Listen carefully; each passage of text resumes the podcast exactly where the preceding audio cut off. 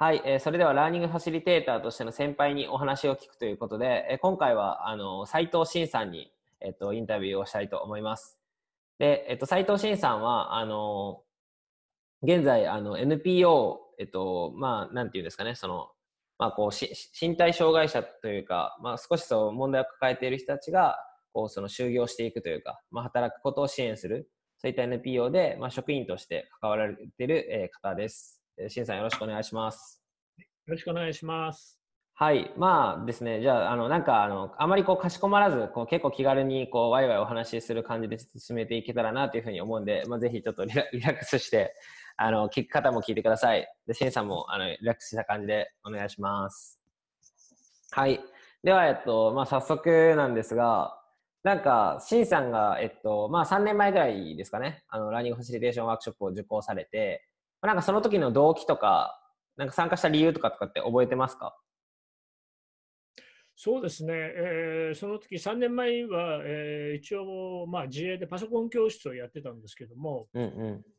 まあ、その教えるっていう、うん、仕事をしていた関係上、はい。えー、トイラボさんからのいろんなメールで、えー、ラーニングファシリテーション、ラーニングという、うん、えちょっとそこに、えー、興味を示して、はい、新たなこの学びとか教え方とか、そういうところに興味があって、うん、どんなものかっていうのを、で、また、えー、新しいこのパソコンとか IT の学び方になんか取り入れられるのかなとか、まあそんなんですね、参加した理由っていうのはね。ああ、え、じゃあなんかその、あれなんですね、その改めてこう動機のところについてちょっとお聞きしたいのですけど、そのパソコン教室の、なんかその、教室の中でこう、なんか教えるみたいなところで困ってたってことですか？うん、困って、そうですね、困ってたっていうのは、うん、教え方で困ってたというよりも内容ですね。ええ、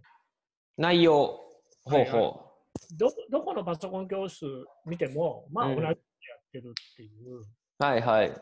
ええ、なな何か、えパソコンが身につけばいい程度で、うん。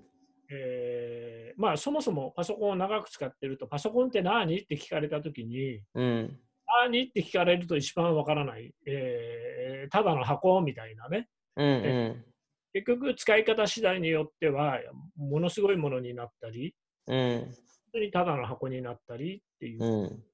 まあそういうとこで、えー、教室の中身に対して、まあ、困ってたっていうか何か差別なるほど。じゃあパソコン教室っていうのは、なんかいわばお料理教室みたいな感じですごい幅が広いがゆえに、その何をするかも自由で和食するもいいし、洋食するもいいし、味付けだけに特化してもいいしみたいな、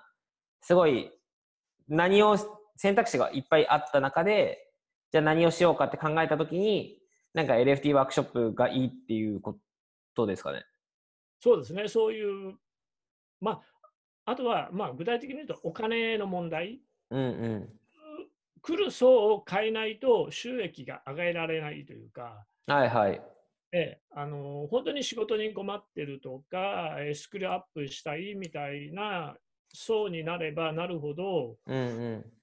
えー、高い金額を出しても学びにくいかなっていうのと、うん、はいはい、趣味程度に時間潰しにパソコンを学べればいいというと、そんな高い授業料だと参加する人はいなくなるしっていう。うん収益の仕組みでもちょっと困ってたっていう。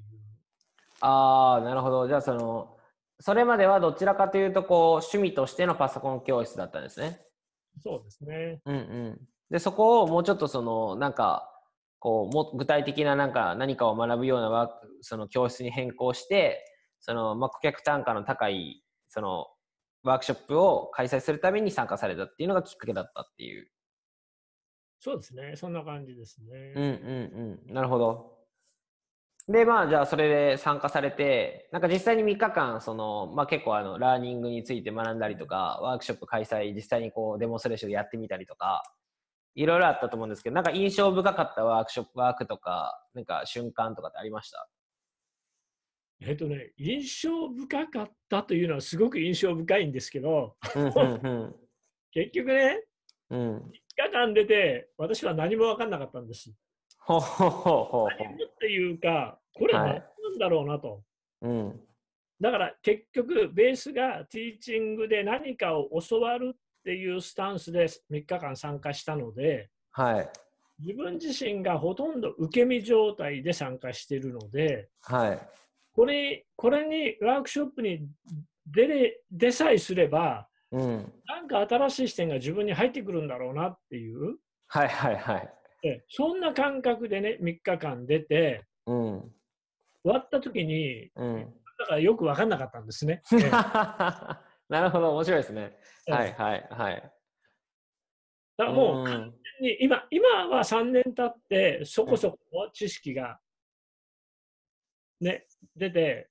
うん、理解はできてきたんですけれどもその最初の3日間っていうのはもうベースが全く違ったので自分のあるそのベースをどっこいしょっと全部どかさないと、はい、新しいものが手に入らなかったんだなと。ああなるほど。まあじゃあそもそもえっとまあ、動機としてはこうあれですね参加された時の動機としては、えっとまあ、塾で教えられるその授業をバージョンアップしたりとかその今まで教えてなかったところを教えたい教えたいと思って参加したけど、まあ、ぶっちゃけ3日間では何も得られなかったと。あ3日間でそうですね何も得る得られなかったうんうんうん。でまあでもその後もまあ得られなかったじゃあ終わりバイバイじゃなかったわけですよね。そつ続けてみたきっかけ、なんか理由とかっていうのはあるんですか？えっ、ー、とね、得られなくって何かなんだか分からなかったんですよ。ただ参加した仲間、LFT のその参加した仲間同士で、うん、えー、毎月勉強会をしたり、うんうんうん。えー、その後こうやって Zoom で、うん、えー、オンラインで毎週1回、うんうん勉強会を1年半ぐらい続けましたかね。うんうんうん、で、それで、えー、うん、学べたっていうか。ああ、はは。なるほど。じゃあ、その継続的ななんかこう、まあなんか何何か学べたかっていうと何も学べなかったけど、そこでつながった人たちと継続的に勉強してるうちに、なんか分かってきたというか。そうですね。まあ、言い方変えれば、うん、既存の知識がドーンとここにあって、その上に乗っけて積み上げていこうとすると、ここが違ってるから、全くわからないんですよね。うん、なあ、その、要は土台になってるみものの見方というか、うね、さっきの言葉で言うと、そのティーチングって言って、教える側は知ってる知識を教える。で、教わる側は知らない知識を、まあ、ただ聞くというか、教わるみたいなものではなく、こう、わからないなりに、わからない、その、何が分かって、どこまで分かってどこまで分かってないかとか、じゃあとりあえず使って、作ってみようみたいな感じで、こう、自分自身でラーニングを起こしていくような取り組みっていう、その土台の、ティーチングとラーニングの土台の違いがなんとなく分かってきたみたいな感じですかね。そういうのがありましたね。うん、いやなんかすごい個人的に興味深いんですけど、うん、そのワークショップの中で起きなかった変化が、まあ、その後そのフォローアップの中で変わっていったっていうことじゃないですか。あそそういうことですね。それってなんかなんだろう瞬間的にパチってこうボタンを押したかのようにパンって切り替わったものなのかなんかこう徐々にその変わっていったものなのか、なんかその辺もこうなんか具体的な覚えてることとか、印象深かったエピソードとかってあったらお聞きしたいんですけど。あの、えー、っとね、なんか、イメージとしては、基礎体力がついていったら、うん、ある日突然できなかったことができるようになったみたいな感じ。ああ、ははは。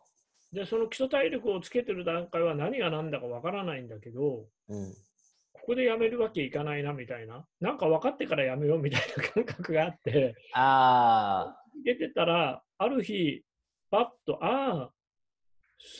そういうことなんだと、自分が思ってた前提をが間違ってるっていう。うん、でなんかどっかあたりからメタ探求型学習みたいな言葉が出てきたと思うんですね。うんうんうん、最初の頃はそその言葉すらもなくて、うん、メタ探求型学習を進めてますってそのメタ探求型学習って何だろうなって自分が意識を向け始めたぐらいから分かってきたっていうかな。ななるほど。なるほど。じゃあ、その、いや、もうまず初めのその、分かってからやめようみたいなのも面白いなと思ったんですけど、その、分からないけど何かはあるだろうなみたいなのを感じてたってことですかね。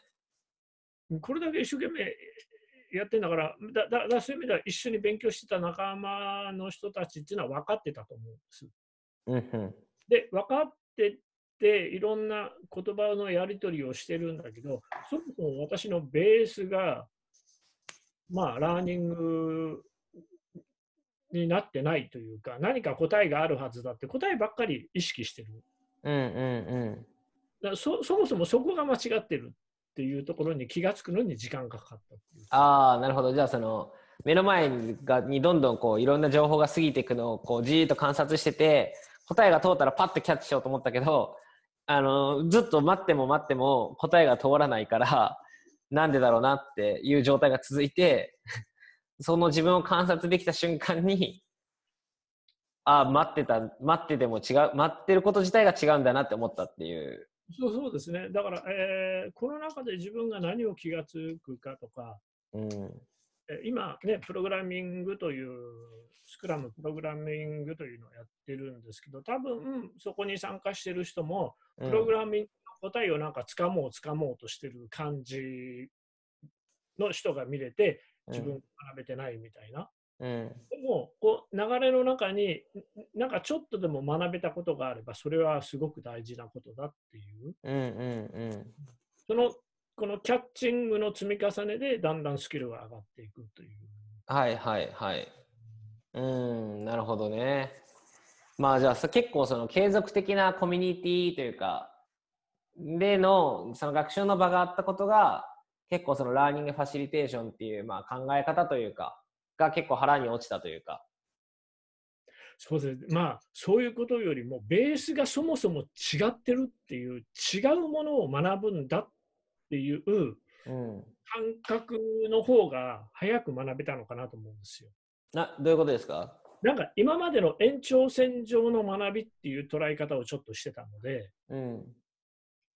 全く今までと違うことにチャレンジし、ラーニングって今までと違うこ違う学び方なんですよっていう、うん、今、だからあのメタ探求型学習という言葉が、そのキーワードがあるんで、はい、私、意外とその言葉に対して一生懸命意識を向けるタイプなんで、うん、なんかイメージの中から見つけ出すって意外と下手なんですよね。うんうんうん、感じるのがすごく下手なタイプで、うんうん、だからキーワードがあると、そのキーワードで意識が向けられて、うん、あイメージの学び方をするんだっていう。ああ、なるほど。まあ当時 LFT ワークショップやってた時はその学び方を学ぶみたいな表現、ね、そのキーワードだったね。うんうんまあ、それがメタ探求型学習っていうなんかその、まあ、言葉としてのフレームみたいなものができて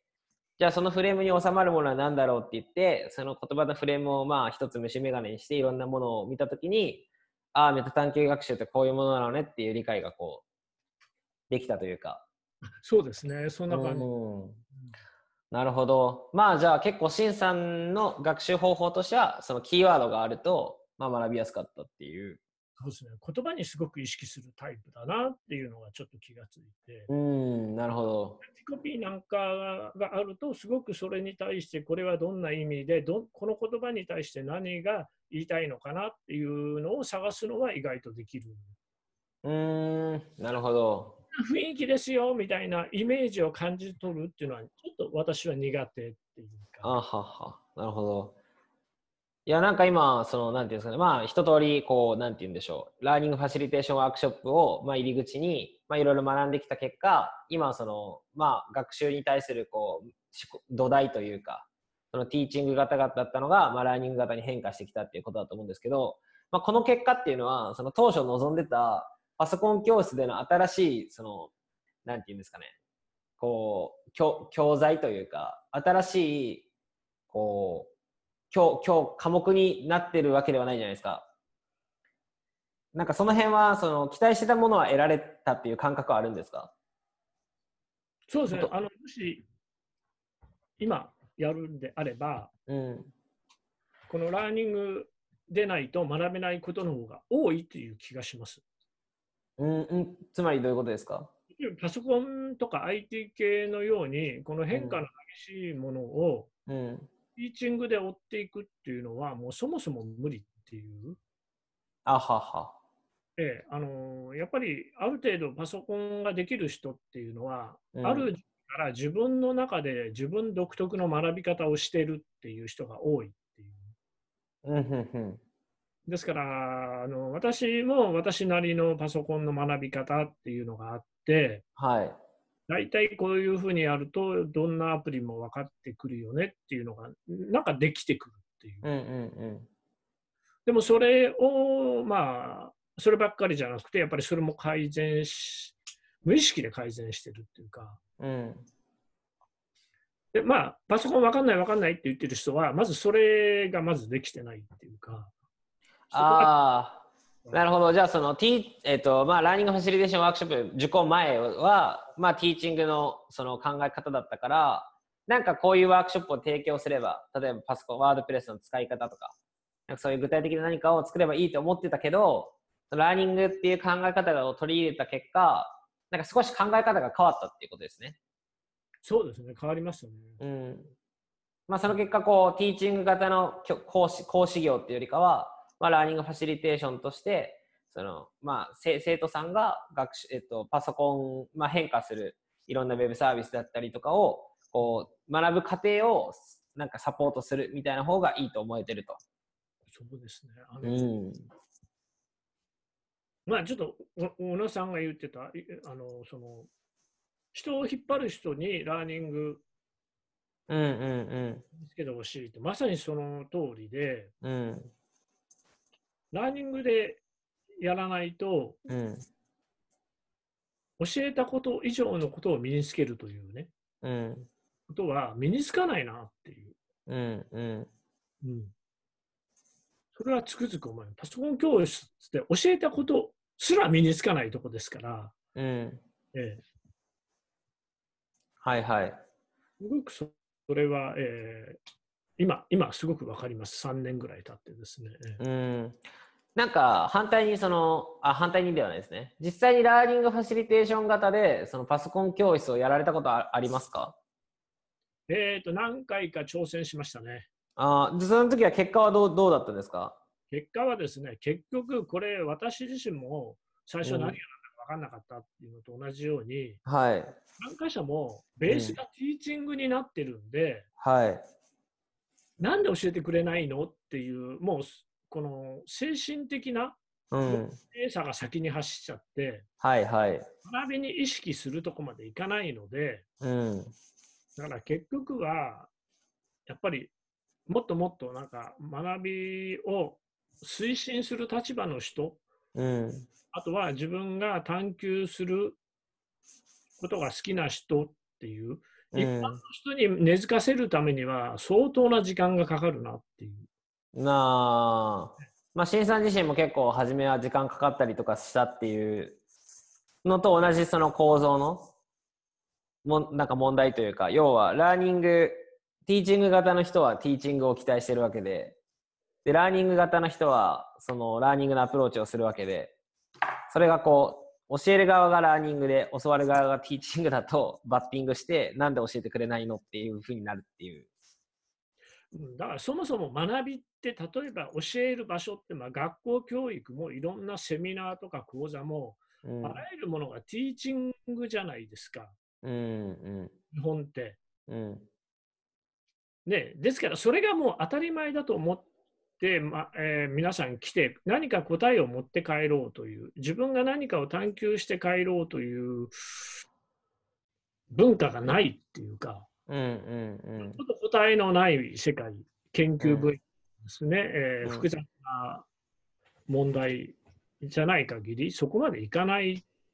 と思うんですね。うん、そこが難しいところ。うんうんうん、ただ、優秀な子って、実はラーニングしてるなっていう、うん、っていう気がします。頭のいい。うん、えなんか具体的にいや僕もすごく共感できるんですけどなんか具体的にどういう瞬間に感じるかとか。えっとね、うちのね、えー、姉ちゃんの娘あお息子がね、うん、いい大学を簡単に、いとも簡単に受かっちゃうんだけど、うん、もと勉強の仕方ってどうやってんのっていうと、うん、まさしくラーニングなんですよねって。ほうほうほう。自分で、いや、こうね、分かんないとこうやって、なんで分かんないんだろうなっていうのをいつもね、思い浮かべながら勉強してて、いつも仕方変えてるんですよねとか、いとも簡単に言うんですよね。へえ。18歳の子が。へえ。あ、何？いつも何学び方を変えたりとか、うん、なんで分かんないんだろうとか、どこが分かってんだろうとか、うん、でね、なんか、え、どこで聞いたなみたいなことを自分なりに見つけ出しちゃうみたいな。あははへえ、面白いですね。だから、さすがに学び方分かってるなって、意外とこう、あのいとも簡単にいい大学入っちゃったりですね、うん、結果を残しす、ああ、でテストの点がなぜいいのったら、あ、そういう違いがあるんだなっていう。うん、あそういうのを見て、やっぱその賢いって言われてる人は、まあ、ラーニング型というか、その自分で何か答えを見つけに行ったりとか学べてる学べてないを仕分けしてたりとか、私なんかそんな言葉すら出てこないじゃない今学んだから言えるだけであって、うん、自分の中で学習スタイルを変えられちゃうなんていうのがなんかもう優秀な子って違うんだな。うんうん、いや確かにですね。誰に教わったの？って、いやいや、やっててその方が分かりやすいからとか言って。もうその誰に教わったの？っていう質問がそもそもあれですもんね。結構ティーチングで回答が、いや、やってたらそれがいいと思ってたからはラーニングの回答ですもんね。いや、面白いですね。いや、なんかその、今こう、いろいろこう、お聞きする中で、なんて言うんでしょう。結構ラーニングファシリテーションがっていう、まあ、ものの見方というか、考え方が、まあ、そのいろんなところで役に立ってるっていうふうな今印象だったんですけど、まあ、この3年間、まあ3年前ですね、そのラーニングファシリテーションワークショップ受ける前とか、まあそういうコミュニティに入る前と今で、こうなんか変化したこととかってありますか？なんか変わったなって思うこと。えっとね、変わったなと思うことはね、これね、うん、笑われるかもしれないけど、性格が変わりました。ほうほうほう。え、それはどう、まあ、なんか、どういうことなんですかね？性格が変わった。なんかね、人と接するときに、うん、なんかいつも自分の中に正解があって人と接しているっていうね。あ、それはもともとですか？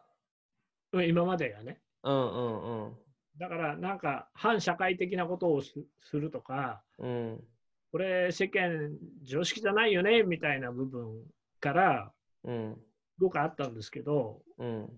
それすらも、うん、まあそういう考えを持つ人もいるんだろうなとか、うん、こういう行動をする人もいるんだなみたいな、うん、うん、でなんでこんな行動をするんだろうとか、うん、だからそういうふうな、えー、ところまでなんか見見れるようになったっていうかね。えーうん。学びを変えるとそもそもの自分の思考パターンが変わるので、うん、考パターンが変わることによって人の接し方が変わるっていうか。うん、はいはい。うん、あなんかエピソードとかありますかね？エピソードというかね、えー、違う意見の人に対して、うん、そうだなと思えるっていうの。ああ、はいはい。前は、いや、これが正解、これは私はこう思うと。うん、はっきり言うタイプだったんですね。はいはい。でもそれのはっきりはあくまでも自分の中で、うん、うんうん、いろんな、えー、ベースがあるので、うん、いや、もしかしたら自分の学んだことが合って合ってないというか、うん、考える方もあるのかなというような、うん、うん、だから思考パターンが変わることによって、えー、人の言っている話の聞く、うん、聞き変わってくるっていう。うんうんうんうん。ああ、なるほど。3年ぐらいでなんか極端にそういう部分。うん。うん、なるほど。いや、まあでも確かにそのお話を聞いて、なんか僕自身も共感するとこありますね。その、なんて言うんですかね、相手の言ってることをまず聞こうとしたりとか、相手が言ってることをまず理解しようとするみたいな瞬間が結構ありますもんね。なんかファシリテーションしてる時もそうですし、なんかディスカッションしてる時もそうですし。そうですよね。うん。なんかあとね、反対意見が出てくることに関、出てきた瞬間に、なんか今までやったら自分をっていう何かをぶつけようとしてたところを、なんかこう、なんて言うんでしょう。なんかワクワクするというか反対意見が出てきた時に、あ自分との違いなんだろうとか、そこから何か生み出せるんじゃないかっていう、なんかこう、受け取る印象が変わったみたいなところですごく僕は今共感を感じました。審査員のインタビューなのに自分がちょっと出しゃばっちゃいましたけど。あのそうですよね。あの、はい、自分がいて、もう一人の自分がなんかいる感覚が持てるっていうか。うんうんうん。あそうですねその自分の意見を持ってる自分とこう、それを変え、変えたりとか、もっと柔軟に見見て、見れてるっていうか、見れてる自分というか。うん。圧倒的に、まあ、男性と女性の違いって、男性って自分の意見に固執するタイプが圧倒的に多くて、うん、なんだこの石頭と思いながら自分もそうだったりしてた。はいはい。その辺が、まあ、えー、学びとかを変えることによって、うん、うん、メタ探求じゃないですけど、自分の中にあーって気づけるっていうか、うんうんうんえー、うん最近はそっちの方にちょっと興味を示してるっていうか。どういうことですか？そっちの方に興味を示しているというのは。メタ、まあ、ラーニングを学ぶことによって、はい、非常に人間の思考とか頭が柔らかくなるという。うんうん。うん、だから自分の性格に行き詰まったり人とうまくやっていけない理由っていうのはむしろ自分の考え方に問題があるんだっていう。うんうんうん、あなるほどその結構予期せぬこととしてラーニングについて心底理解するとなんて言うんですかこう多様性を受け入れられるというかそう、そんな感じ。こう頭が柔らかくなるというか、はい、まあそういうこう人格を少しずつこう、なんていうんですか、ね、育てていけるというか。そうですね。あの、うんうん、あの今生き、生きづらさとか、うん、場所がないなんて言ってる人は、結局は自分の考えの中に対して合わないものは生きづらかったり、そこはなかったりするんだけど、うん、社会ってそれすらも全て受け入れながら、うん、社会は成り立ってるので、うん、受け入れるぐらいの頭の柔らかさ、うん、っていうのが、なんか、こう、うん、まあ全ログ、や全ログなんかをやり続けるとなるんじゃないかなっていう。うんああ、なるほど。いや、なんか僕の中でもちょっと意外でしたね。その、パソコン教室のカリキュラムを作ろうと思って学んだラーニングファシリテーションが、そういう多様性を受け入れる、こう、なんか人格を育てるっていう、まあ、なんていうんですか、結果を生んでるというか。そうそうそう、そそういう意味では私の中では、ああ、考え方さえ変われば人間って、あだから思考が全て行動にも及んじゃうっていう。うん。うん、うんいや、面白いですね。はい、なんか、いや、面白いなと思いました。なんかこれらをじゃあちょっと踏まえてですね、まあ、このちょっと音声を今聞かれてる人たちもなんかいろいろこう学んでみたいとかも気になるみたいなふうに思ってると思うんですけどなんかこうそういったこう先輩としてシンさんがいろいろまで学んできたことを使って、まあ、これからこんなことに挑戦してみたいとかなんかこんなことできるんじゃないかとか、まあ、そういった思ってることとかをちょっと共有していただけたら嬉しいなと思うんですけど。どんなことができるどんなことに挑戦したいとか。うん。そうですね。と特に、えー、複雑な、うん、例えば、まあ、今、プログラミングとか、うん、例えば、まああ、私にとって難しいのはか感じ取る力とか、うん、なんか苦手なものっていうのは、うん、どうやったら克服できるかなって言ったときに、うん、ラーニングじゃないかなって思うんですね。うんうん。うん、苦手なものを克服するときにはラーニングじゃないかと思っていると。えー、はいはい。え、それはどういうことですか？あのー、メタ探求をし続けるっていうところに自分自身に対する気づきとか、うん、うん、まあどこまで行ってもなんか学びとか学びということよりもどこまで行っても自分なんだろうなと。自分自身が変われる何か、うん、この脳の柔軟性とか、うん、あとそもそも相手の話聞いてますか？みたいな、うんうんうん、多分聞いてない人が多い、うん、自分の意見ばっかりが頭の中に駆け巡って相手が言ってることってそもそも聞いてないんじゃないかな？みたいな、うん、そんな至って簡単な原因で、えー、うん、行き詰まっていることっていっぱいあるんじゃないかなっていう。うん、で、えー、ラーニングを学んでどんなことに挑戦したいかっていう、うん、えー、なんかそこそこ仕事でうまくいきたいとかこんなビジネスをやりたいとかこんなスキルを身につけたいとか多分思ってると思うんですが、うん、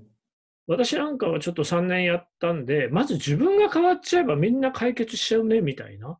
のその思考が柔らかくなるとか、うん、相手の意見を聞く力がつくとか、うん、うん、あとなんか違い、分かったこと、分かんなかったことという、そういう違いを明確にできるとか、うん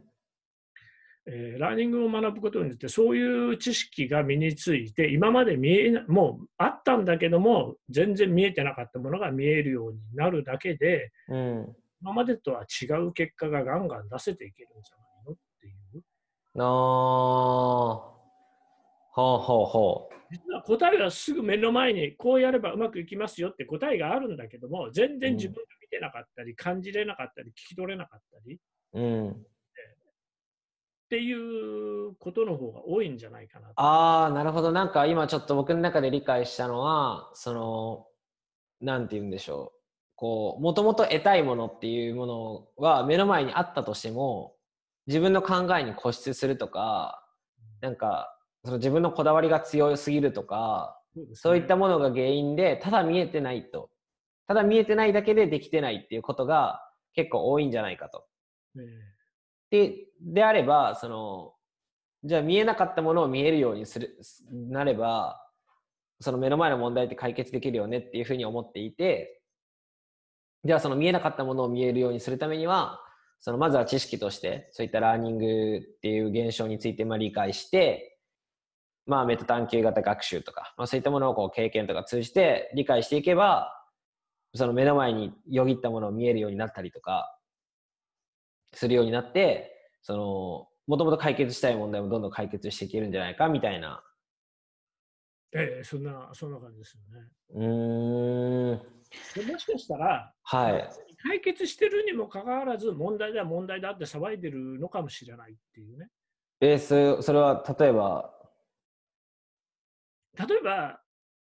もう実はプログラミングなんてあなたできてるのよって。うん、ただこれとこれを覚えてないからできないだけよみたいな。ああ。うん。な、えー、このメタ探求っていう自分自どんどんどんどん、えー、探求していくっていう操作、うん、だからまあフィルムシートという話があってあれをぐるぐる書きまくってれば自然と、うん、なんかできていくんじゃないのっていうシンプルな形も今形としてできてきてるじゃないですか。うんうんうん、だからあのフィルムシートをガンガン書きまくってれば、うんえー、それだけでもだいぶ変わりますよっていう。うんああ、なるほど。でも意外となんか忙しくってとか、めんどくさくて、やらない、まあ、やらない、うん。だからすごい簡単なことってやらないんだよね。うん。うん、ああ、そうですね。そういうことなんかなっていうね。うん。なるほど。いや、すごい面白かったです。はい。なんか、なんていうんですかね。こう、ラーニングファシリテーションが、まあこう、自分のこう考え方とかその人格自体をこう育てる育てたりするっていうところの一つ事例が聞けた感じがして、すごく楽しかったです。そういうふうに私3年ぐらいで変わったなって自分は。はい。いや、すごく参考になりました。ありがとうございました。はい